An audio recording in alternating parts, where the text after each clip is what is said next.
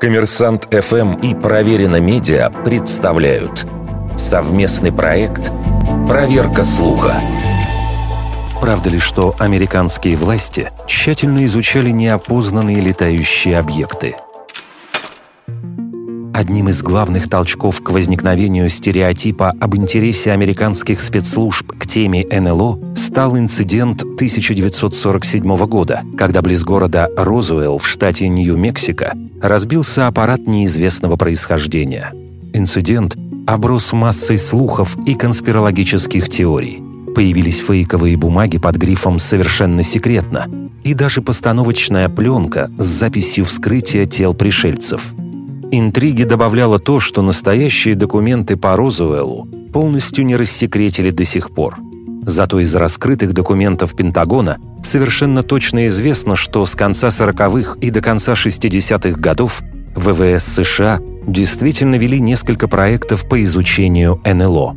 Было проверено более 12 тысяч эпизодов, большинство из которых имели вполне земное происхождение – Впрочем, в этой связи американских военных больше беспокоило не столько возможное вторжение инопланетян, сколько наличие продвинутых технологий у потенциальных противников в лице СССР и его союзников.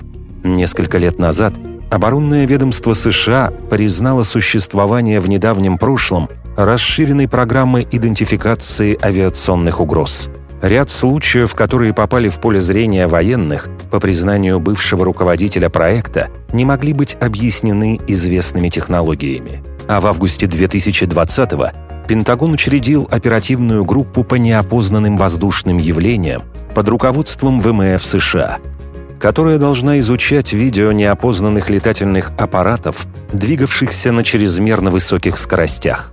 Таким образом, сведения о том, что в США осуществлялся анализ наблюдений за НЛО, вполне достоверны, хотя это не означает наличие каких-либо доказательств существования инопланетян. Вердикт. Это правда.